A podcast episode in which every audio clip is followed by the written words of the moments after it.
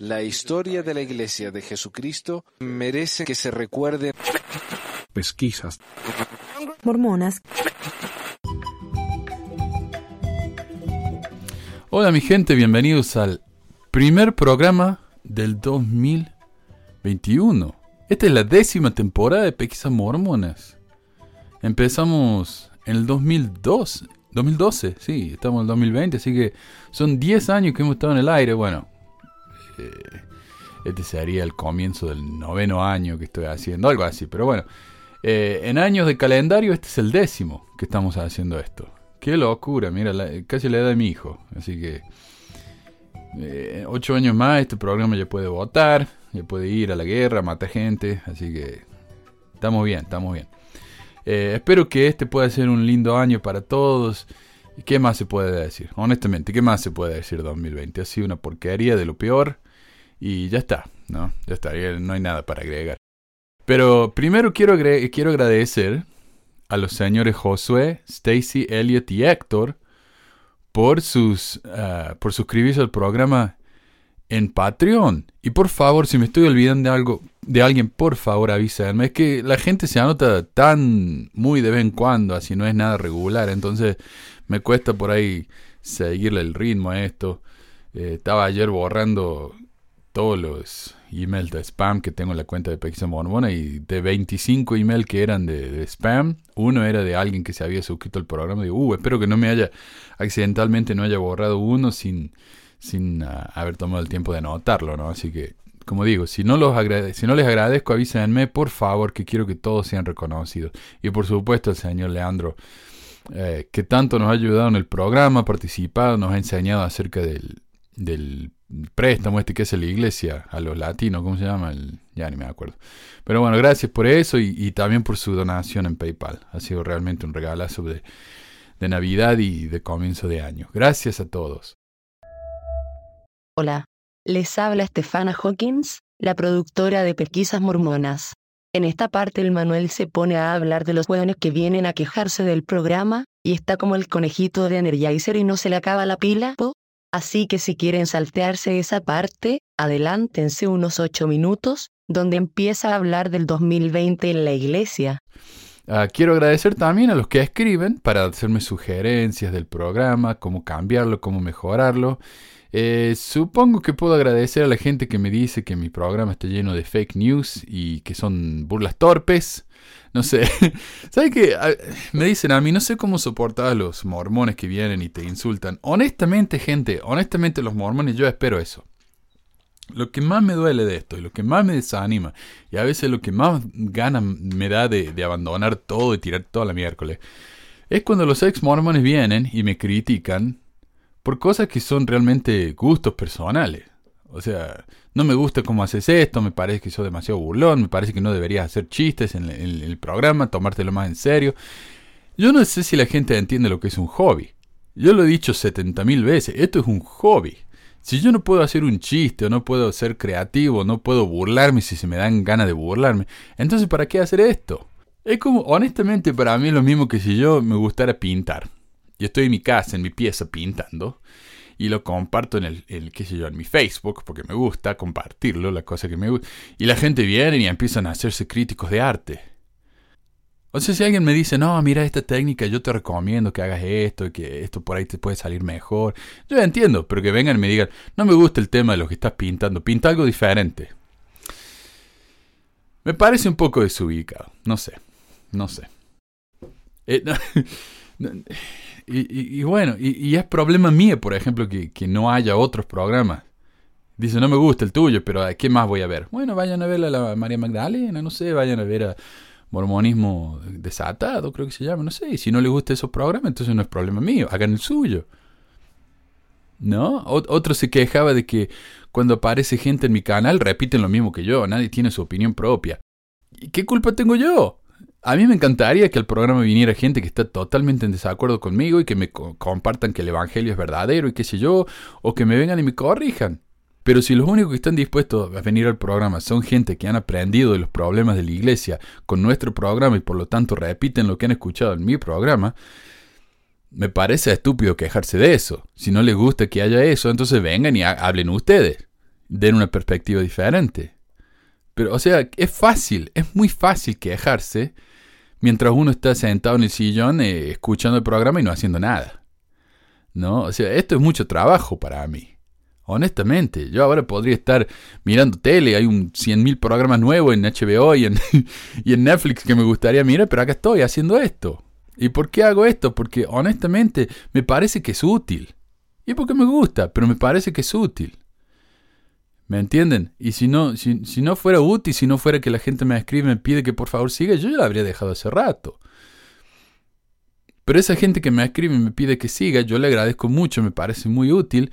Ahora, esa gente en algún momento se van a desilusionar con el programa, se van a cansar, ya no van a querer escuchar más del mormonismo y se van a ir.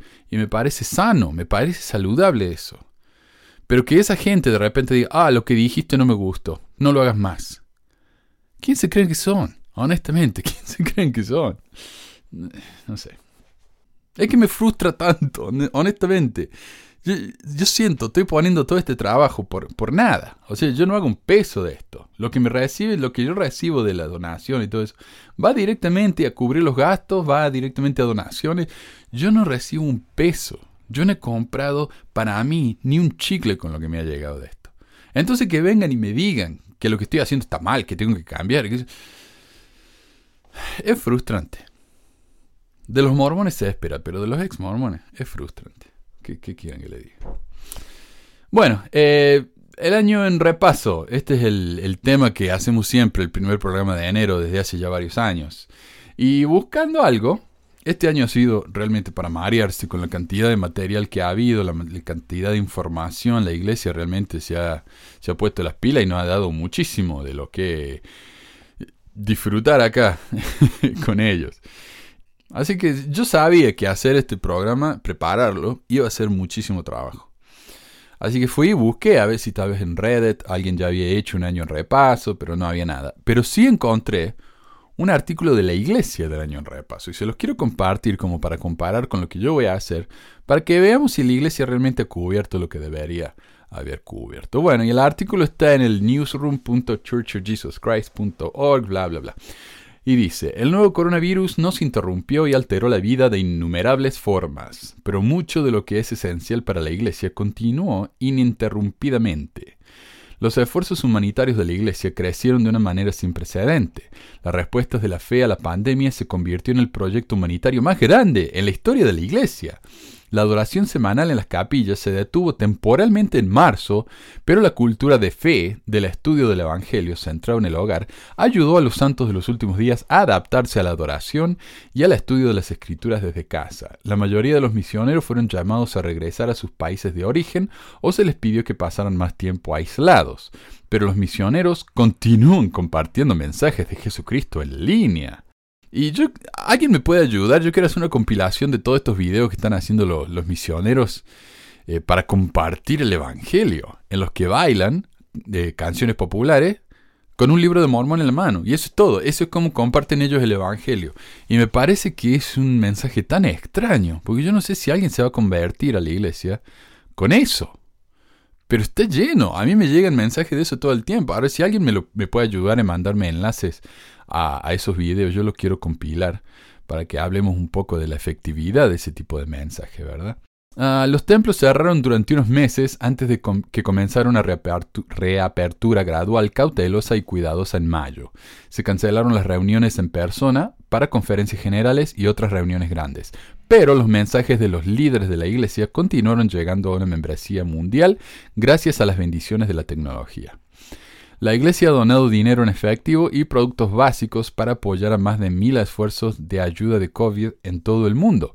La Iglesia también respondió a muchos desastres naturales en todo el mundo. El presidente Russell M. Nelson compartió varios mensajes de esperanza y sanación a lo largo del año, incluida una oración de gratitud e, e invitaciones a personas de todo el mundo para ayudar a sanar relaciones y comunidades fracturadas. Su mensaje de video del 20 de noviembre fue visto decenas de millones de veces y los usuarios de las redes sociales usaron el hashtag da gracias en millones de publicaciones sobre gratitud. El presidente Nelson también invitó a los santos los últimos días a unirse en dos ayunos globales para el alivio de la pandemia, pidió la armonía racial y el respeto por la dignidad humana. Aunque el culto en los templos ha estado restringido desde mayo, los líderes de la iglesia iniciaron la construcción de 21 nuevos templos en 2020. En las dos conferencias generales de la Iglesia, el presidente Nelson anunció la futura construcción de 14 templos más, incluidas las nuevas casas del Señor en los Emiratos Árabes Unidos, que me imagino está lleno de mormones los Emiratos Árabes Unidos, y en Shanghái, República Popular de China. No, Shanghái. Que ya dijimos, los chinos ni siquiera sabían que la iglesia iba a hacer eso, así que le dijeron, ¿de qué están hablando? Y no es tan fácil abrir un templo en China porque las religiones fuera de la, del de las religiones aprobadas están muy limitadas. Así que bueno, ellos dicen que, van a abrir su, estudio ahí, su, templo, perdón. En enero comenzó una importante renovación sísmica del templo de Salt Lake. En mayo se retiró la piedra angular del templo y la primera presidencia presenció la apertura inicial de la cápsula del tiempo que contiene. Antes de que COVID-19 hiciera una pausa en los viajes globales, varios apóstoles hicieron visitas en persona a los santos los últimos días y líderes cívicos en varios lugares. Entonces da una lista de los lugares a donde viajaron los apóstoles. El ministerio ha continuado a buen ritmo durante el COVID-19 desde el mensaje en video del presidente Nelson al comienzo de la pandemia hasta el devocional de Navidad de la primera presidencia y los apóstoles han compartido muchos mensajes digitales con los santos los últimos días y otras personas de todo el mundo. El elder Bednar habló en una conferencia de libertad religiosa y en el foro interreligioso del G20. O sea, está dando un pantallazo muy general como titulares nomás, no, no está explicando mucho. Al igual que los miembros de la primera presidencia del Quórum de los Doce Apóstoles, el liderazgo femenino de la Iglesia también ministró a nivel mundial durante todo el año. ¡Ah! Otra lista de acá, ¿no? En la conferencia general de abril de 2020, el presidente Nelson presentó una proclamación en honor al... Uh, ¿200? ¿Cómo se dice? Vigésimo. No sé. el 200 aniversario de la primera visión ducentésimo, se dice, perdón, el ducentésimo aniversario de la primera visión de la deidad de José Smith. También se inició, y eso fue raro, ¿no? Porque en vez de la Navidad celebramos la visión de José Smith. Y siempre celebramos el cumpleaños de José Smith durante la durante diciembre, ¿no? Pero este año fue un poco más. Porque, por claro, el ducentésimo de la visión. También se inició una serie de videos en honor al ducentésimo aniversario de la primera visión, publicado con el hashtag Escúchalo. Cada video presenta a un líder de la iglesia que describe cómo escuchan a Dios hablarles. También en abril el presidente Nelson presentó un nuevo símbolo para la iglesia e explicó su significado. Este nuevo símbolo es una continuación del esfuerzo que se sintió inspirado a iniciar en agosto del 2018. Ahí me pongo los anteojos de nuevo. Ah, para centrarse en el nombre divinamente revelado de la Iglesia, desde ese momento los líderes de la Iglesia, los departamentos, las entidades relacionadas, el sitio web principal, los miembros y muchos otros ahora usan el nombre correcto de la Iglesia. ¿Cómo molestan con eso? ¿Cómo? Yo sabía, en cuanto Nelson hizo el anuncio, me van a llegar 10 mormones al día al canal diciendo, no se llama Iglesia Mormona, se llama Iglesia Jesucristo. Y dicho y hecho. Mira, pero todavía están con eso. El manual general Servir en la Iglesia de Jesucristo de los Santos de los Últimos Días se publicó en febrero. Este manual reemplaza eh, tanto el manual 1 para presidentes de estaca y obispos que los miembros no tenían acceso, como el manual 2 para todos los demás líderes. El nuevo libro es accesible para todos. Y yo me acuerdo que allá en los, no sé, 90, cuando eh, Sandra Tanner publicó, bueno, y Gerald Tanner cuando estaba vivo, publicaron el manual en su sitio web y la iglesia les hizo juicio para que lo sacaran. Porque era tan privado eso que nadie tenía que saber que existía siquiera. Así que les hicieron juicio. Y ahora está ahí, en el sitio web. La iglesia anunció este año, a partir de enero de 2021, la fe reemplazará sus cuatro revistas actuales por tres revistas mundiales. El Friends, para niños, For the Strengths of Youth, para jóvenes y Leona para adultos. Y yo no sé, no me llega la, la Leona, no la he comprado. Me parece innecesario porque está gratis en el sitio web. Pero cuando uno baja en la aplicación de la biblioteca del Evangelio, la revista Leona incluye la, el Strength of Youth, sería la fortaleza de la juventud, y el Friends, el Amigos. Así que está larguita la revista y yo la estoy leyendo para que hablemos de eso la semana que viene. Así que vayan leyendo, así me llaman y dan sus opiniones sobre eso. El segundo volumen de Santos, la historia de la Iglesia de Jesucristo de los Santos Unidos, se publicó en febrero. Y ese es el artículo, al menos un resumen, ¿no? Pero de todos los temas tocados, no me salte nada. Por supuesto, en mi opinión, faltaron muchísimas noticias importantes por, por lo que revisé mis segmentos de noticias de todo el año y encontré decenas más. Y expandí un poco las noticias dadas por la Iglesia. A continuación, esta es mi versión del repaso del año 2020 en la Iglesia. Antes de que el coronavirus cerrara las capillas y detuviera el proselitismo regular, la iglesia ve su crecimiento más lento en Utah. Enero. El reino de Dios sobre la tierra parece estar achicándose. La Iglesia de Jesucristo de los Santos de los últimos días registró su menor crecimiento de membresía en Utah en al menos tres décadas el año pasado. Y en 2019, 14 de los 29 condados del estado vieron disminuir el número total de miembros. Sea, no solamente no está creciendo, se está achicando. En Utah, la iglesia proporcionó los datos de 2019 que van del 1 de octubre de 2018 al 30 de septiembre de 2019 al Tribune, pero a través de un portavoz rechazó una solicitud de entrevista con un demógrafo de la iglesia o cualquier otro funcionario para ayudar a explicar estas sorprendentes cifras. El condado de Salt Lake vio disminuir su membresía de santos de los últimos días por 6.710. La segunda mayor caída fue en el condado de Davis, donde la, membresía disminuyó 838. O sea, ahora hay 838 menos mormones que el año pasado. Y en Salt Lake, 6.710 menos mormones que el año pasado. El condado de Utah, hogar de la Universidad de Brigham Young, propiedad de la iglesia, experimentó el mayor aumento numérico de miembros, con 8.487, eh, mayoría me imagino es un bautismo de niños, seguido por el condado de Washington con 2.441. Y eso está allá en el sur, cerca de Las Vegas, en St. Eh, George. St. George. Utah ahora es 60.68% santo de los últimos días. Esta estadística se basa en estimaciones de la población estatal y podría cambiar después del, recuento oficial del censo del 2020. Febrero. Romney vota para destituir a Trump. A los mormones se le cae la bombacha. Después de que la Casa de Representantes, la Cámara Menor del Congreso de los Estados Unidos, votó para destituir a Trump por abuso de poder, el Senado votó para absolverlo. El único republicano que votó para destituir a Trump fue el senador de Utah, Mitt Romney.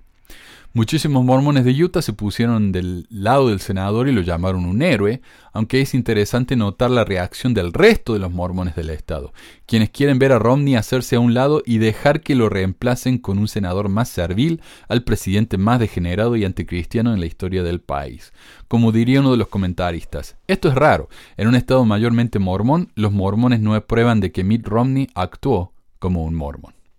El obispado presidente trata de justificar el haber escondido sus 100 mil millones. Luego de que se reportara en 2019 que la iglesia tenía 100 mil millones guardados en Wall Street, en lo que el Wall Street Journal llama el secreto mejor guardado en el mundo de las inversiones, el supervisor de la fortuna de la iglesia finalmente habló, tratando de justificar su falta de transparencia diciendo que no habían informado de ella para que los miembros no pensaran que la iglesia ya no necesitaba dinero, dejando de pagar el diezmo, lo cual es importante para la salvación de la gente. El obispo presidente, Gerald Causet, por su parte, dijo que siempre se les pide a los miembros que si no tienen para comer, que igual paguen el diezmo, porque entonces recibirán las bendiciones del cielo y después de todo la iglesia puede ayudarles si realmente lo necesita. Según Causet, no es una sorpresa que estemos hablando de millones de millones de dólares. Nadie debería sorprenderse dada la cantidad de miembros. El tamaño de la iglesia y su amplio presupuesto también proporcionan la oportunidad de expandir el alcance de todo el bien que la Iglesia puede hacer en todo el mundo, dijo él. El problema es que la Iglesia no ha tocado ese dinero desde que lo empezó a recaudar hace más de 20 años. Así que ¿de qué bien está hablando el Gerardo? Luego aclara, la iglesia no puede simplemente enviar dinero en efectivo y cheques a las personas. Debe hacerse de forma organizada y con un seguimiento, con capacitación, mucha experiencia y buenos socios. De otra forma, simplemente no se obtienen resultados. O simplemente pueden darle un cheque a una persona como lo hace tantos otros grupos caritativos. Finalmente, en el comentario más revelador del artículo entero, Cauce agrega, cada vez que la iglesia tiende una mano, el objetivo es bendecir tanto al que da como al que recibe. Desde entonces, la iglesia ha empezado a donar mucho más que antes. Según Ox, la iglesia donaba en promedio unos 40 millones al año, o el 0,04% de su fortuna, y publicitándolo constantemente en todos sus medios. Joven es baleado en el CCM de Brasil.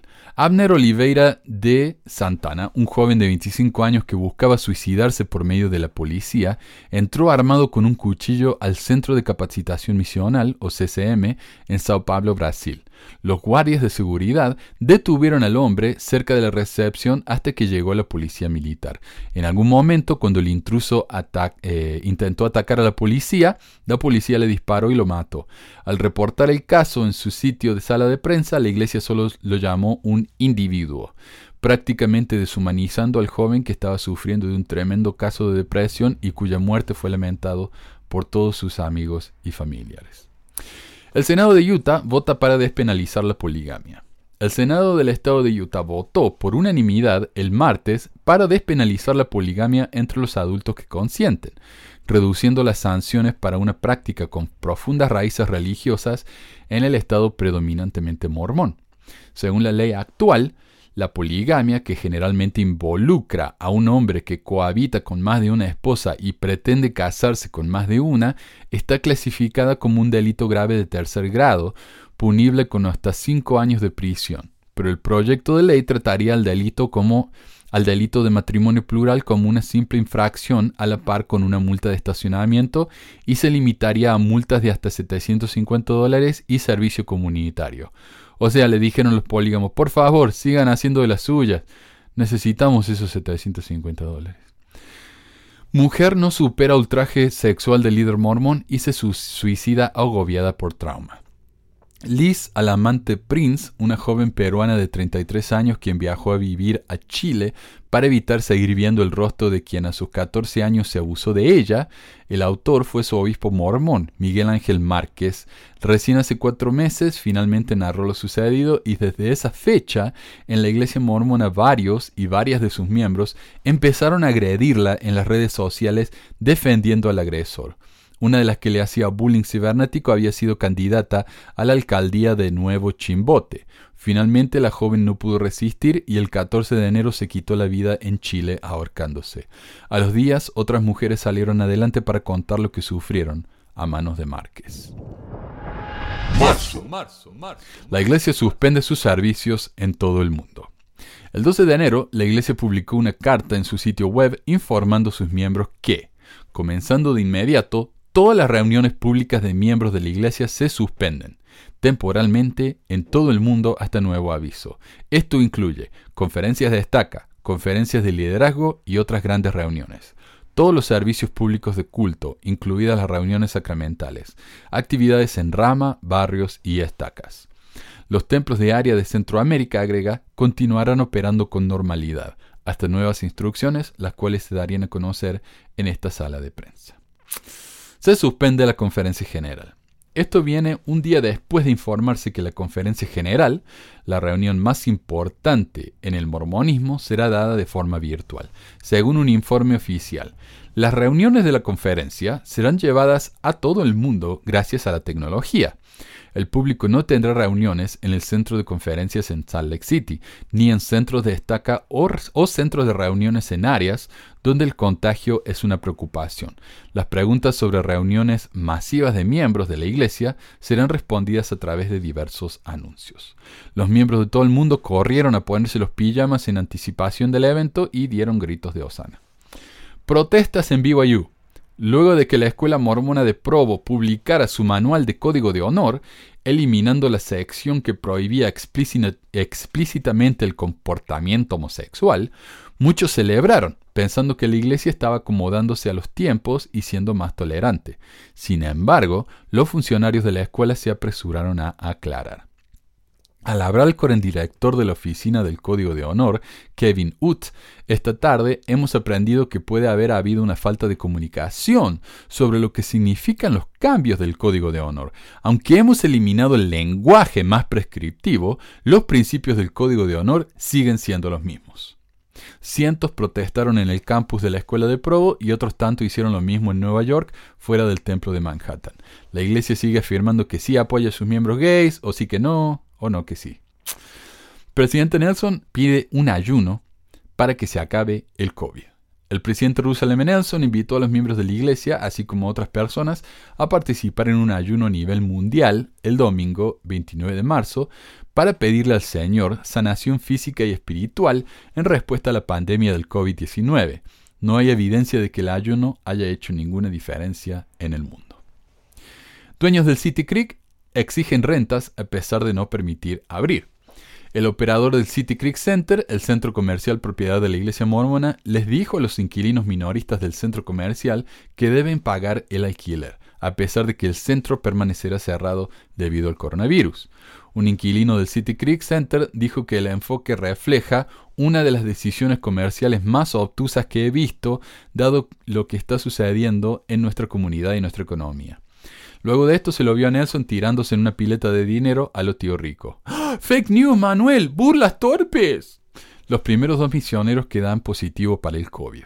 A pesar de que el virus arrasó por todo el mundo, la iglesia no regresó a sus misioneros a sus hogares a tiempo, digamos, o al menos no a todos. Por lo que yo ya entiendo, solamente mandó a los gringos primero y después de a poco a los latinos y a los del resto del mundo y la consecuencia es que un joven guatemalteco sirviendo en México dio positivo el 27 de marzo y un par de días más tarde se encontró otro caso de una hermana en Australia.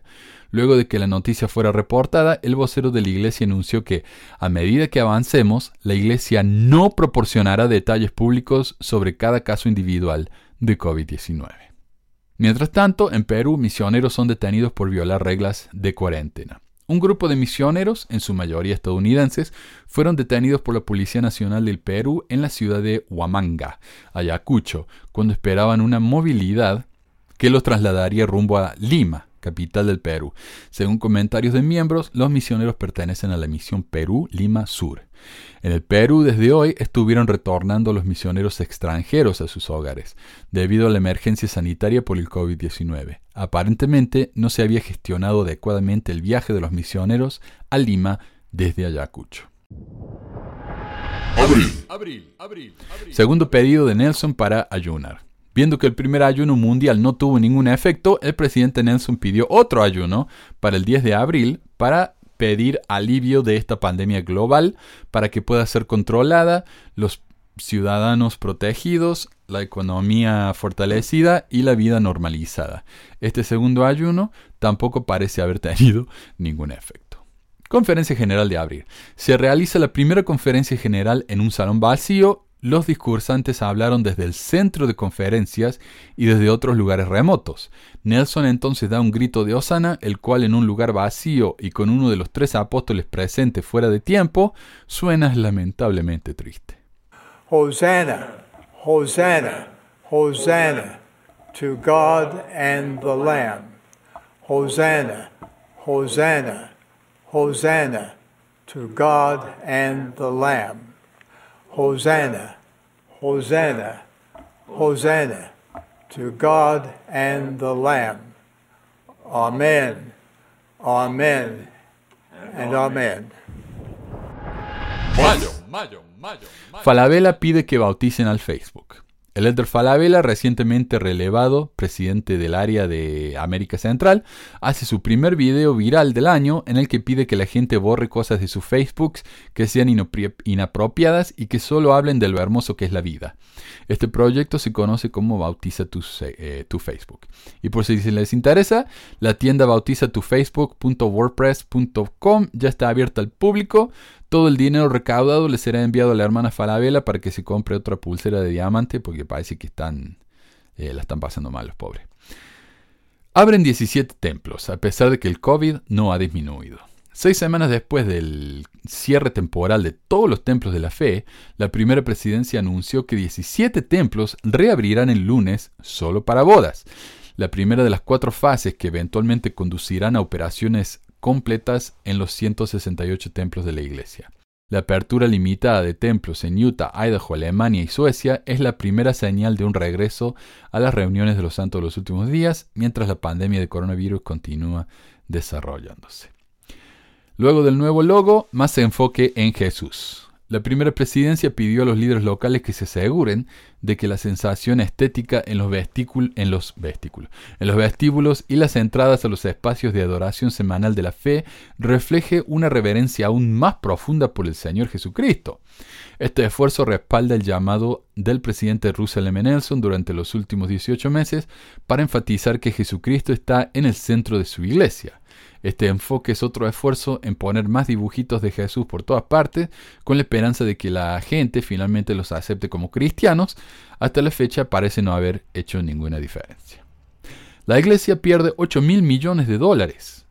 El principal fondo de inversión de la iglesia, de Jesucristo, de los santos de los últimos días. Se desplomó un 21% en el primer trimestre de 2020, cuando los administradores de acciones reasignaron la cartera multimillonaria en medio de la caída de la economía del coronavirus. Ensign Peak Advisors, el brazo de inversión de la, de la iglesia, informó a los reguladores federales que el valor de sus tenencias de acciones cayó 8.1 mil millones de dólares a 29.7 mil millones de dólares durante ese periodo de tres meses. Esta cuenta de acciones parece representar una gran parte del valor total de Ensign Peak Advisors, que los hermanos Lars y David Nielsen dijeron el año pasado es una, en una queja pública al IRS que controlaban activos de al menos 100 mil millones. Más tarde se lo vio a Elder Oaks bañándose en la misma pileta de billete donde estaba Nelson, con su guardavidas en forma de patito y todo. Más fake news, Manuel, burlas torpes. BYU rechaza ayuda del gobierno.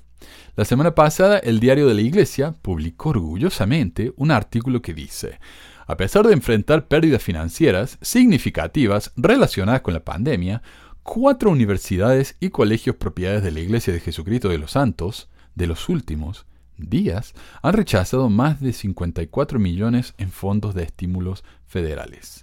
Pero la iglesia no es la primera en rechazar este tipo de ayuda. Según la revista Forbes, varias escuelas elite, particularmente aquellas con grandes dotaciones, ya han rechazado los fondos de CARES, o sea, el fondo del gobierno que les da ese dinero.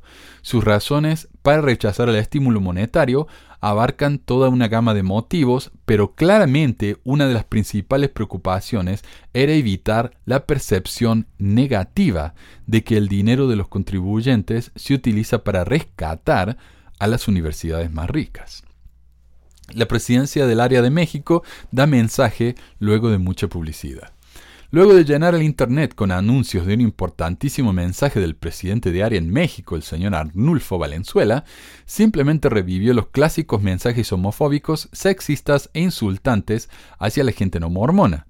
El matrimonio entre el hombre y la mujer es esencial para su plan eterno, los hijos merecen nacer dentro de los lazos del matrimonio y ser criados por un padre y una madre que honran los votos matrimoniales con completa fidelidad, la felicidad en la vida familiar tiene mayor posibilidad de lograrse cuando se basa en las enseñanzas del Señor Jesucristo, es decir, dentro de la iglesia mormona, por designio divino, el padre debe presidir la familia con amor y rectitud y es responsable de proveer las cosas necesarias de la vida para su familia y de proporcionarle protección. La madre es principalmente responsable del cuidado de sus hijos. Luego del mensaje, la hermana Falabella habló por primera vez en su vida para decirle que dejen de ser tan machistas. ¡Fake news! Junio, junio, junio, junio. Luego de la muerte de George Floyd, Nelson se queja de los saqueos malvados. Luego de la muerte de George Floyd en Estados Unidos y de protestas por parte de afroamericanos cansados de siglos de injusticias, el presidente Nelson lamenta la pérdida innecesaria de vidas humanas, nos pide que seamos respetuosos con todos, sin importar su color de piel, pero se asegura de retar a los manifestantes diciendo que no se pueden tolerar actos ilegales como saqueos, desfigurar o destruir propiedad pública o privada, nunca un error ha sido corregido por un segundo error. El mal nunca ha sido resuelto por más maldad.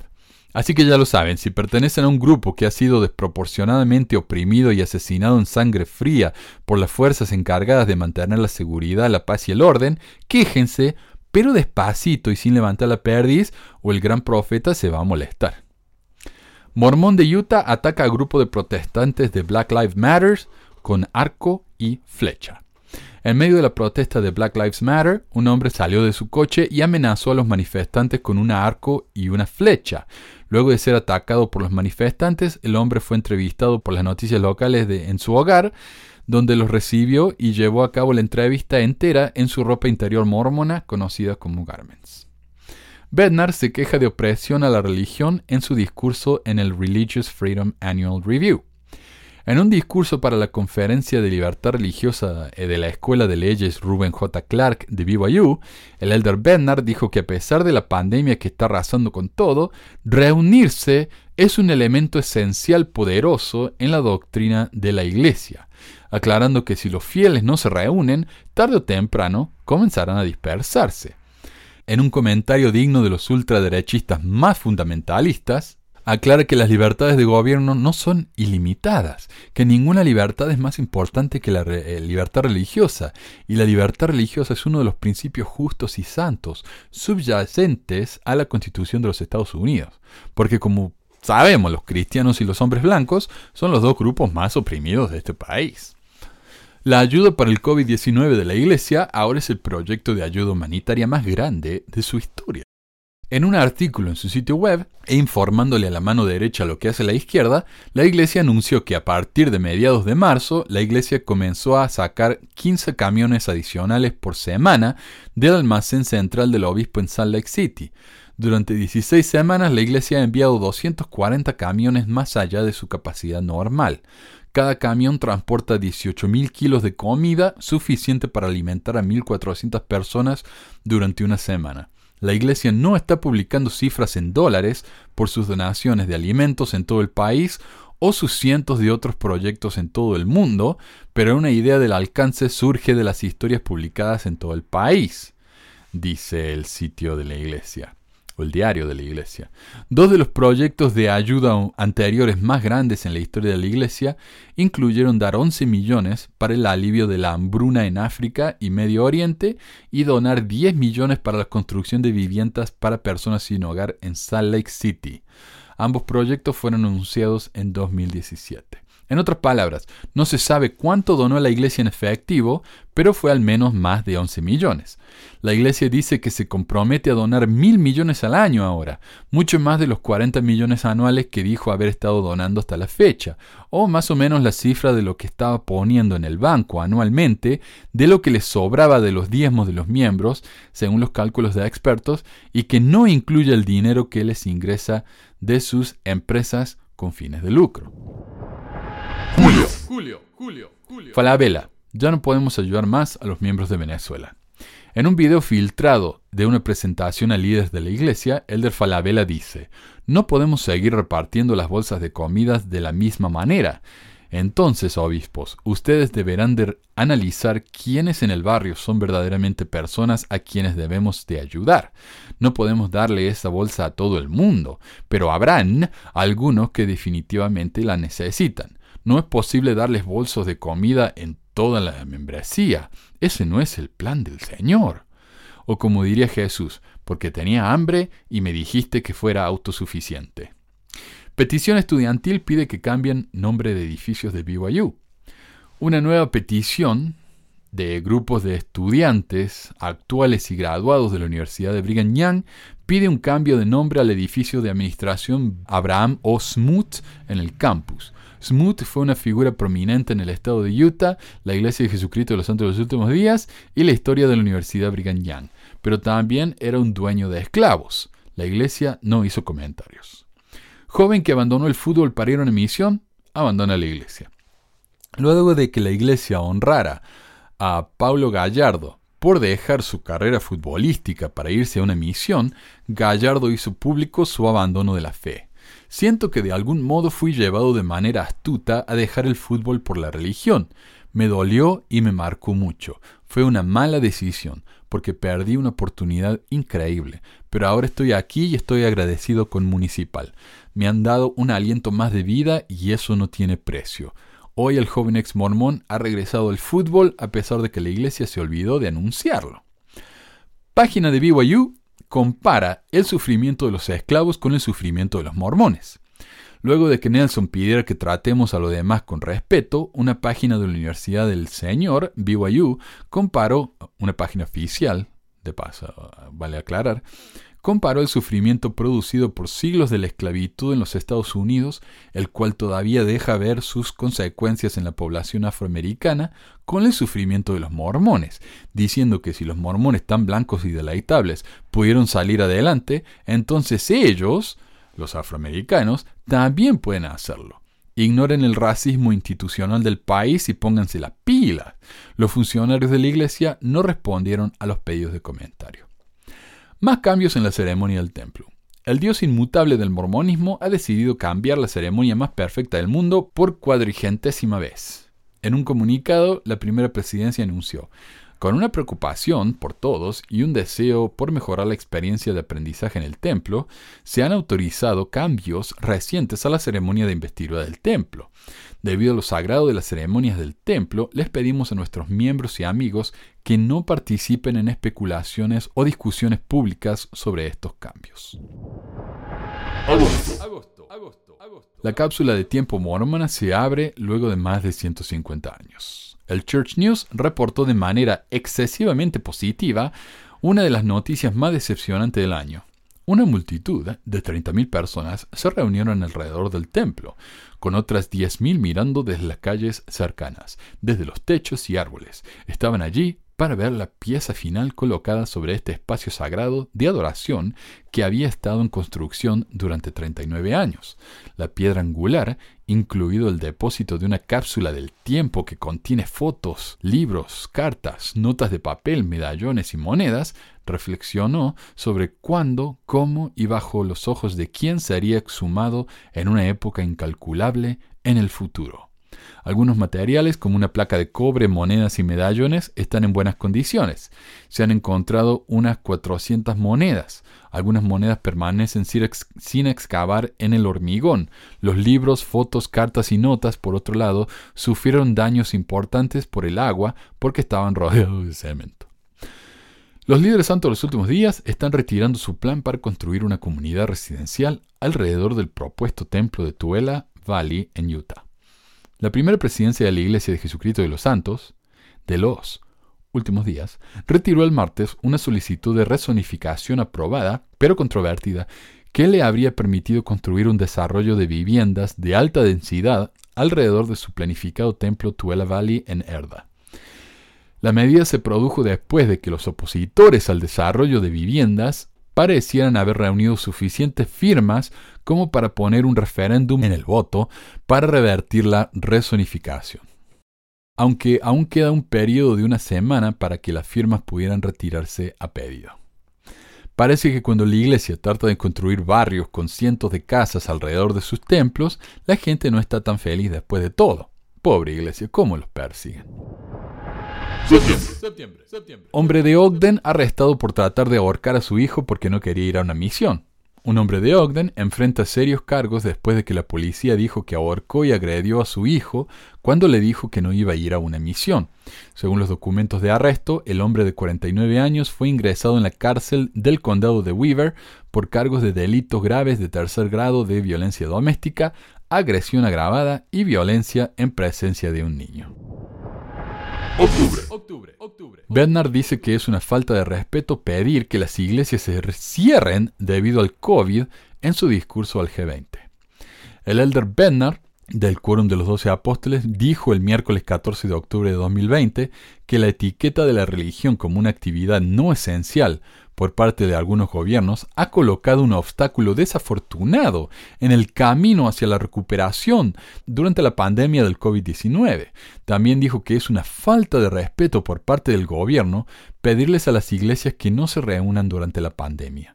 Curiosamente, Bernard dijo que las iglesias deben poder hacer lo que quieran en situaciones como esta, porque ellos pueden enseñarles a sus miembros a tomar decisiones correctas como usar máscaras. Esto viene un mes después de las protestas más grandes contra el uso de máscaras en St. George, una ciudad donde la población es 70% mormona.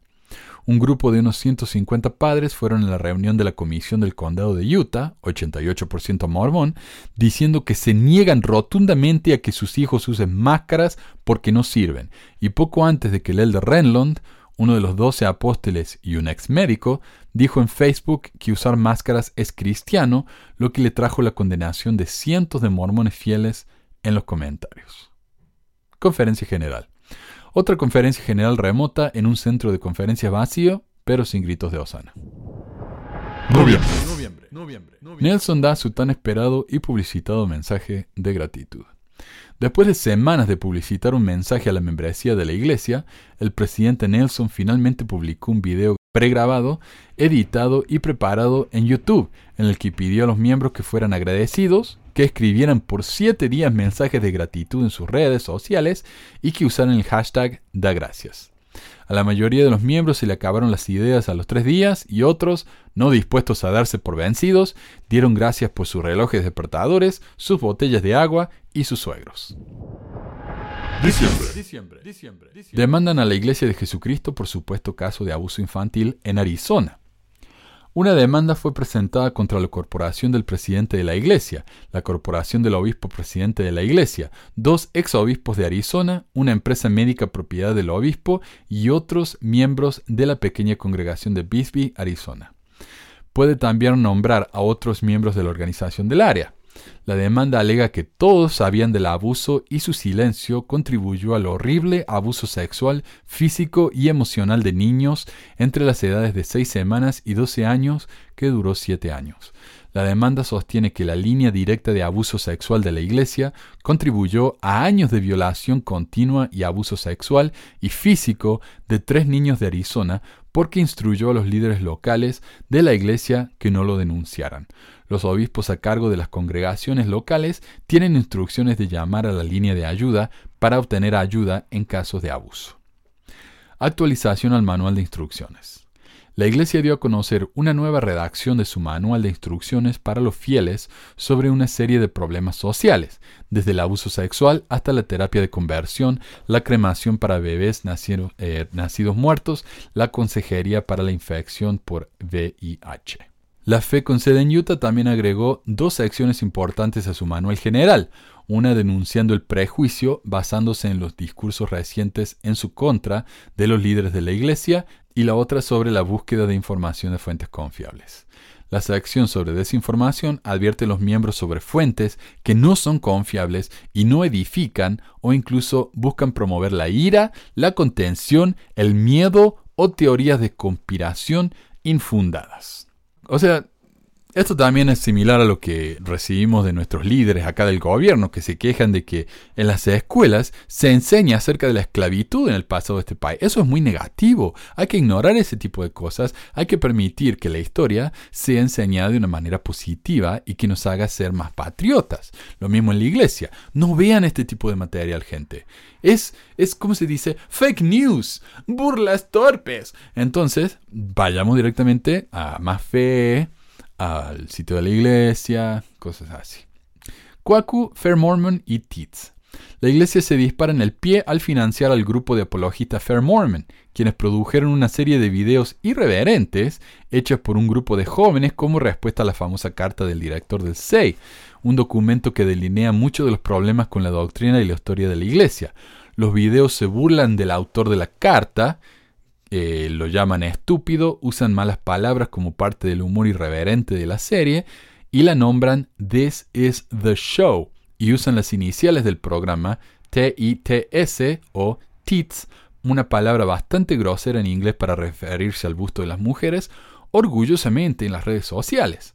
Hasta la fecha nadie, miembros o no, han visto la serie como algo positivo, a menos que uno considere que es una herramienta para que más gente se entere de la existencia de la Carta del 6 y para alejar a la gente de la iglesia, en cuyo caso, muy bien hecho, Fair Mormon. Sigan con la suya, por favor.